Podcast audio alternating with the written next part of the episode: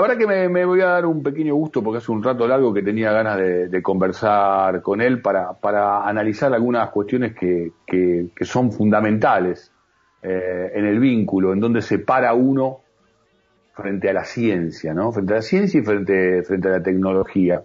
Estamos en comunicación con Roberto Salvareza, ministro de Ciencia, Tecnología e Innovación de la Argentina. Roberto Delgado Chile, saluda por Radio por, Estado de Alerta. ¿Cómo te va? ¿Qué tal? ¿Cómo te va? Un gusto hablar con vos. Gracias, igualmente, Roberto.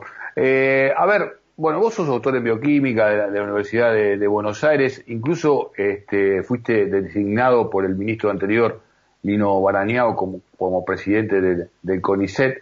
Eh, hace poquito nos entrevistamos con, la doctora Ana Franchi, la, presidenta justamente del CONICET. Hablábamos de muchos de los temas que hoy por hoy se interroga la ciencia, del rol que está cumpliendo y de algunas cuestiones por ahí que, deben marcar un punto de inflexión en, el camino de la ciencia y la tecnología este, y su vinculación con lo humano y con lo natural en su sentido más amplio. Pero primero me quiero referir a una cuestión que hubo una percepción eh, que era un buen gesto por parte de Lino Barañao eh, el quedarse en el cargo, porque se entendía, o queríamos entenderlo de esa manera, como que estaba por encima la ciencia, como una cuestión de Estado, que es lo que quizás todos eh, los ciudadanos de este país queremos que, finalmente ocurra. Pero no fue así, y de hecho esto terminó provocando tu renuncia y a las postres tu nombramiento como titular del área. ¿Qué reflexión puedes compartir con nosotros al respecto? Bueno, lo que está muy claro que eh, las políticas de ciencia están eh, muy vinculadas, yo te diría, son eh, prácticamente decididas por el modelo de país que uno elige, ¿no? Eh, Lino, en la época que yo fui presidente del CONICET, estaba eh, gobernando Cristina Fernández de Kirchner, había un proyecto político que y un modelo de país al cual se apostaba, en el cual el desarrollo de la ciencia y la tecnología era era importante. Había habido un crecimiento muy grande en el periodo 2003 hasta el 2015. Luego, eh, tuvo la percepción, vamos a ponerlo en esos términos, de que el gobierno de Macri le iba a garantizar esta continuidad de, digamos, de, eh, yo diría, de apostar a la ciencia, a la tecnología, y lo que, lo que se vio claramente eh, fue lo contrario, ¿no? En mi caso, yo eh, estaba seguro que Macri iba a hacer absolutamente lo opuesto, que iba a achicar el sistema de ciencia, y por eso decidí renunciar justamente cuando asumió Mauricio Macri allá por el 2015. Eh, Lino tuvo otra percepción. Ahora bien, eh, un año un año después Lino sabía que el gobierno de Macri eh, tenía un proyecto en el cual la ciencia y la tecnología no importaba, la tecnología se compraba en el exterior. creo que siempre tuvieron en, como mente ese país periférico, productor de solamente de commodities, y me parece que eh, ahí es donde eh, uno debería haber dado el paso acostado, ¿no? En el sentido de haber este, eh, renunciado en ese momento. Pero bueno, es una decisión personal que él tendría que haber tomado, no tomó, pero bueno, es una, una si vos querés, una percepción mía también. también hay una situación de depresión por este, este rol, y tomo lo tuyo, lo que decías de commodity, que, que llevan adelante los laboratorios, incluso la, hasta algunas actividades como pueden ser las petroleras, enmarcarle la cancha este, a las investigaciones científicas y tecnológicas, y por ahí el desafío implica hoy por hoy qué ciencia queremos o qué ciencia necesitamos los argentinos, ¿no? Mira, yo creo que esa, esa eh, yo diría esa eh, pregunta tiene respuesta, ¿no? Porque Argentina tuvo algunos proyectos que fueron política de Estado y que se mantuvieron y que son exitosos, ¿no? Y voy a dar algún ejemplo. El caso de lo que es el, el eh, desarrollo nuclear de la Argentina. Esto se mantuvo en el tiempo y hoy Argentina es, dentro de Latinoamérica, el, el líder indiscutido en este, aplicaciones pacíficas de la energía nuclear, un país que hace reactores nucleares, que hace equipamiento para medicina nuclear, que exporta radioisótopos. Otro ejemplo es la política satelital. Argentina apostó al desarrollo de satélites y hoy en día es un país que es capaz de eh, ponerse, construir los satélites, ponerlos en el espacio. Eh, también eh, tuvo un desarrollo muy interesante durante el 2003 al 2015 en el área de biotecnología vegetal, desarrollando semillas propias.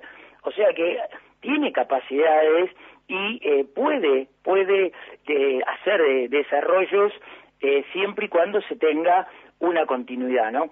la verdad que el gobierno de Mauricio Macri lo que hizo fue tener un abrir un interregno de cuatro años en los cuales se retrocedió marcadamente en ciencia y tecnología. Entonces, depende del proyecto del país para que uno pueda tener una ciencia eh, que esté contribuyendo al desarrollo nacional o puede tener un proyecto de país en el cual uno acepte ser simplemente un espectador de la tecnología y dedicarse a exportar este commodities. Así que yo creo que la Argentina en este momento, y el otro día lo charlábamos con el ministro Martín Guzmán en Bariloche frente a los empresarios, luego frente a la comunidad científica, eh, en el sentido de que Argentina tiene como, yo diría, como gran desafío poder eh, agregar innovación, agregar conocimiento a su producción, eh, agregar valor. Y eh, creo que tiene capacidad para ello, tiene recursos humanos altamente calificados, el mejor sistema de ciencia y tecnología de Latinoamérica, que tiene que invertir más, obviamente tenemos que invertir más, tenemos que mejorar las condiciones de los investigadores, tenemos que mejorar el equipamiento, pero tenemos tenemos este las, las condiciones, sobre todo lo más necesario, que son las condiciones humanas, ¿no?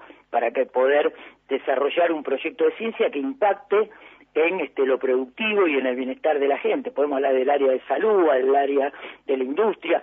Bueno, la ciencia tiene que estar ahí presente en todo el modelo de desarrollo económico de nuestro país.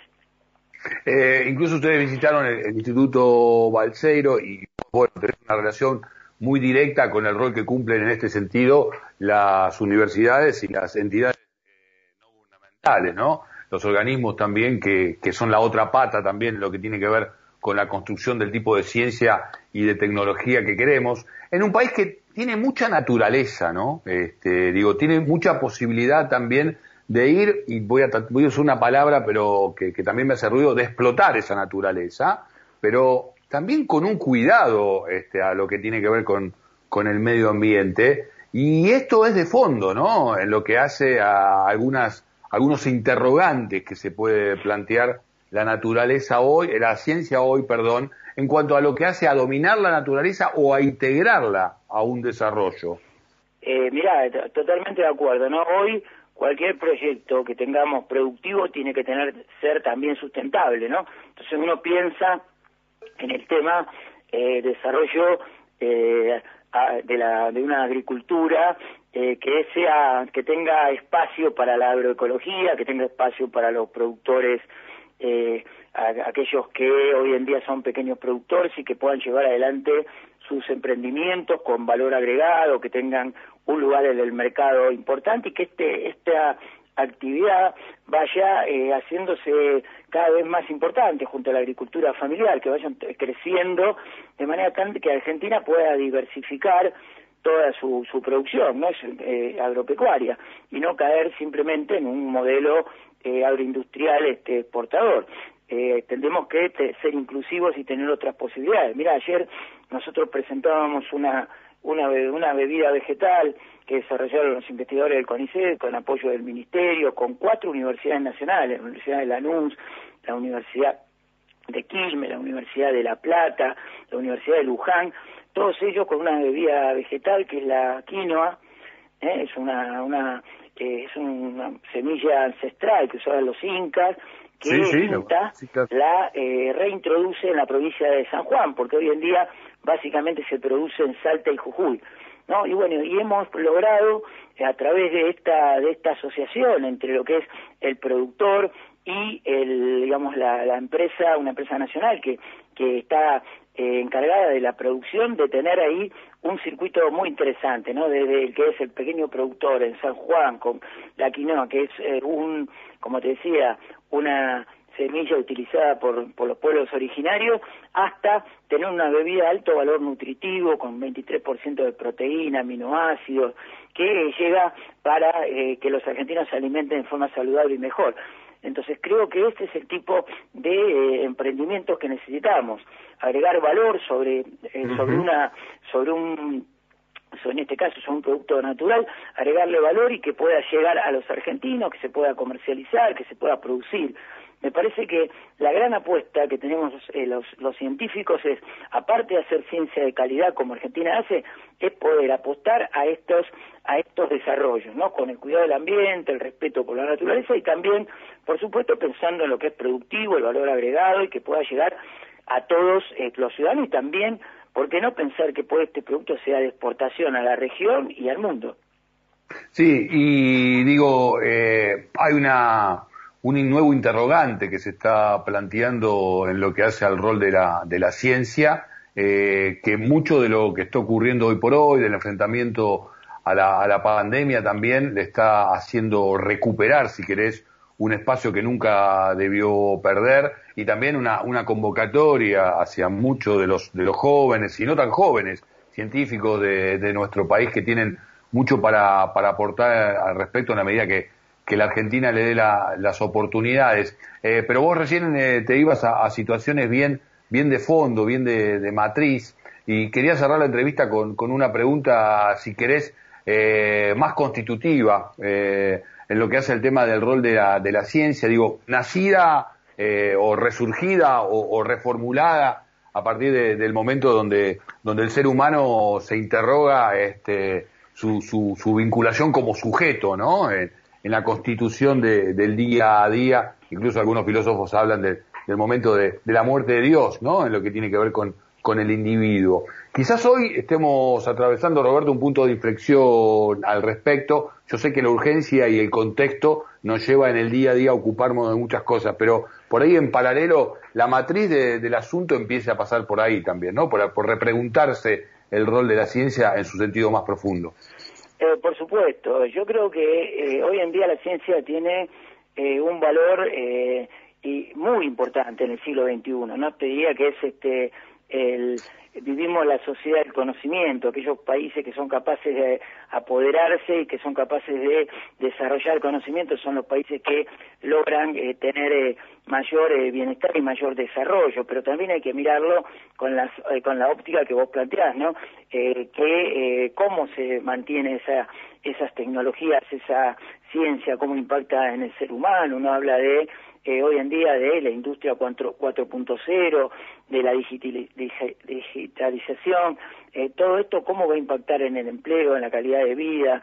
Hay muchísimos interrogantes y el eh, plantearse para qué hacemos ciencia y cómo la hacemos es este, fundamental. Hay que preguntárselo eh, en cada momento, realmente, para todos aquellos que ejercemos la actividad científica. Ministro, gracias por esta comunicación. Que termine muy bien el día. No, por favor, gracias a vos. Hasta luego. Roberto Sadaresa, ¿eh? ¿eh? Ha pasado por aquí por Estado de Alerta, ha pasado por aquí por la radio cooperativa por las 770, ministro de Ciencia y Tecnología e Innovación. Un fuerte desafío ¿eh? en lo que tiene que ver con hacia dónde se desarrolla la ciencia y muchísimas oportunidades para, para nuestro país para convocar eh, a, muchos jóvenes para que encuentren un destino que es también eh, un punto de inflexión en lo que tiene que ver con el rol que debe cumplir la ciencia y la tecnología. Ahí, en el medio de la conversación, Salvarez hablaba del tema de generar empleo, entre otras cuestiones, ¿no? Eh, generar desarrollo. Y particularmente en la Argentina, donde está muchísimo de esto por, por hacerse. Por supuesto que también se necesitan inversiones y ahí hay que generar las negociaciones que apunten a esto, pero nuestro país tiene muchas oportunidades y ojalá que a partir de este punto de inflexión de la pandemia la sepamos aprovechar.